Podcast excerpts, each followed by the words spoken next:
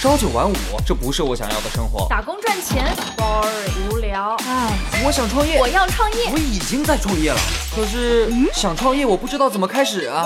产品流量、商业模式这些我都不是很懂啊。营销管理、运营、销售，这这里头学问太大了，怎么办啊？想创业不懂项目挑选，想经商不知商业技巧。乐客独角兽创业导师崔磊，商业小纸条苏南为您一一解答，一一解答。欢迎进入今天的创业找崔磊。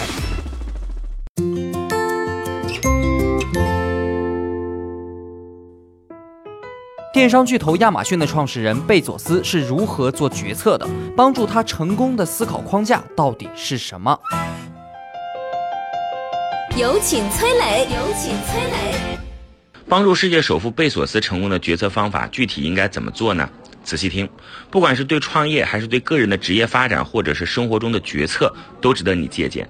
下面我来聊聊贝佐斯究竟是怎样使用遗憾最小化框架的。首先，做决策之前，他会先问问自己：这是一个可逆的决策吗？还是一个不可逆的决策？什么意思呢？贝佐斯把决策和门做类比，可逆决策就是双向门，当你穿门而过以后，发现选择错了，还可以打开门重新回来；不可逆决策呢，就是单向门，当你穿门而过以后，你就发现再也无法回头了。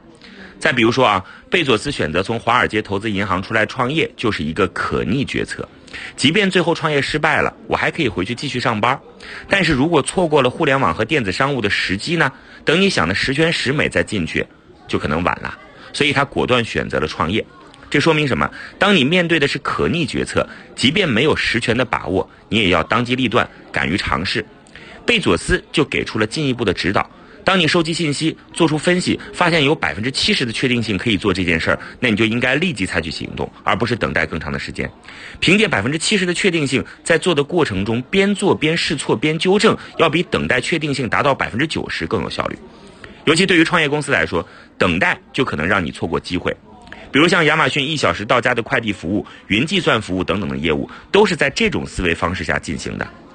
快速试错，不断纠正，这就是亚马逊的精神。如果是在做不可逆决策的时候，你就得三思而后行了，确保充分考虑到各种风险后再去行动，因为一旦决定就回不来了。贝佐斯的遗憾最小化框架中还有一个思考方法，叫做逆向工作法。什么意思呢？就是你做任何一件事儿都要想到最初的目的是什么，然后根据这个目的去工作。比如说，贝佐斯经常被问到一个问题，就是未来十年会有什么样的变化？但他认为我们更应该思考的是，未来十年什么是不变的？贝佐斯就是用逆向工作方法去思考未来不变的东西是什么。对于零售行业来说，客户关注的无非就是更快的配送速度、更丰富的商品选择和更低的商品价格。贝佐斯就把所有的资源投入到这些不变的事情上，他始终以客户为出发点，为客户创造利润。比如说，亚马逊在2005年推出的高级会员服务，用户当时只要缴纳79块钱，就可以享受免费的快递两日到达服务。要知道，那时候物流快递还不像现在这么强大，一般用户下单后需要等待五天以上。所以这项服务一提出，就遭到了内部强烈的反对，因为成本太高了。当时的快递公司每笔订单要八美元，高级会员每年平均会有二十笔订单，这样公司一年的服务成本就达到一百六十美元，远远高于七十九美元的服务费。但是贝佐斯认为这项服务能为客户创造价值，于是说服整个公司坚决执行。事实证明，他逆向思考做出的决策是对的。加入高级会员的客户在亚马逊的消费金额比之前平均翻了一番。很多客户因为这项高质量的服务成为了亚马逊的死忠粉。虽然短期是亏钱的，但是只要对客户有益，倒逼公司提高效率、降低成本，长期以来就会形成自己的商业壁垒。贝佐斯就是用遗憾最小化框架，一步步建立起庞大的亚马逊电商王国，成为了世界首富。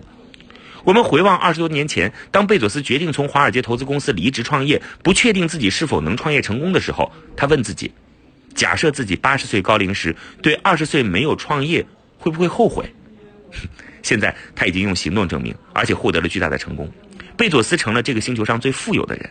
如果你也在面临人生选择的困境，不妨问问自己：八十岁时会不会为当下的选择后悔？我曾经呢跟很多创业者沟通过，发现创业者最大的痛点就是缺少资源、缺少链接。于是呢，我们创立了创业者社群“乐客独角兽”，现在啊已经有三万多人了。有人在这找到了创业机会，找到了客户、渠道商、投资人。下拉手机屏幕，在节目简介里边有我的个人微信号，我在社群等你。